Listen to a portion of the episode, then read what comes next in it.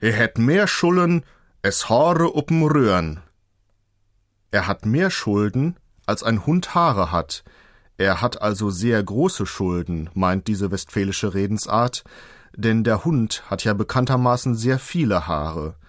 Einem Nicht-Westfalen klingt das Wort Röhr zunächst etwas fremdartig im Ohr, denn es entspricht dem hochdeutschen Wort Rüde, und das bedeutet ja männlicher Hund. In Westfalen ist Röhr aber das allgemeine Wort für Hund. Der männliche Hund heißt hier Rierkel, der weibliche Hund dagegen Tierwe.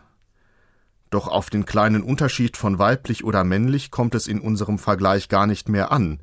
Wenn man sehr tief in der Kreide steht, dann hat man mehr Schullen es Hore upen Rühren.